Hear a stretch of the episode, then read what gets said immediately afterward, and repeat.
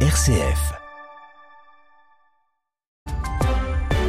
Et à 9h, le flash d'information avec Denis Delovafos.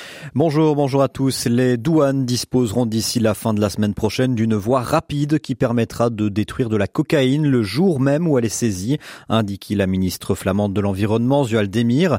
L'administrateur général des douanes, Christian van der Varen, s'est plaint il y a peu du trop grand délai qui s'écoule parfois entre le moment où la drogue est saisie, en particulier de la cocaïne au port d'Anvers, et celui de sa destruction. Une voie rapide sera donc mise en place. La ministre veut aussi aller pas plus loin et voir s'il est possible que les douanes rendent elles-mêmes chimiquement inutilisable la drogue saisie de manière à réduire encore un peu plus les délais. Le Conseil d'État a débouté la Flandre de son recours en suspension contre le nouveau système de guidage par satellite des avions fréquentant Brussels Airport, rapporte le journal L'Echo ce jeudi. Depuis le 5 octobre dernier, une nouvelle technique de guidage des avions est utilisée par Brussels Airport. En activant ce nouveau système, le ministre fédéral de la mobilité, Georges Gilles Quinet, met la Belgique en conformité avec une obligation européenne qui devait être effective pour janvier 2024. Mais rapidement, la région flamande a contesté ce nouveau système, arguant que le guidage par GPS impliquait un déplacement des routes aériennes et donc des nuisances sonores accrues pour les riverains. Sortant du silence pour la première fois depuis le début de la guerre entre Israël et le Hamas, le Conseil de sécurité de l'ONU a appelé ce mercredi à des pauses et des couloirs humanitaires dans la bande de Gaza. Cette résolution a été adoptée par 12 voix pour et 3 abstentions, à savoir celles des États-Unis, Royaume-Uni et Russie.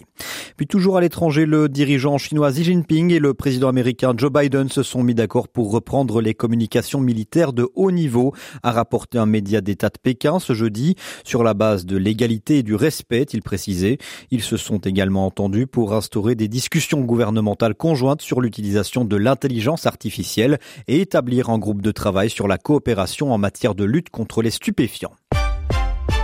En sport en Formule 1, le triple champion du monde Max Verstappen a expliqué hier son désintérêt pour le retour en grande pompe du circuit à Las Vegas. C'est à 99% du show et 1% du sport, a expliqué Verstappen. Interrogé sur le tracé au cœur de l'iconique strip et ses casinos, le néerlandais a répondu qu'il le trouvait pas très intéressant, ça manque de virage. Je comprends le point de vue commercial des organisateurs, a-t-il également souligné. Et puis en rallye, Kale Ravonpera a réalisé ce jeudi le meilleur temps du shakedown du rallye du Japon, 13e et dernière manche de la saison 2023 du championnat du monde des rallyes.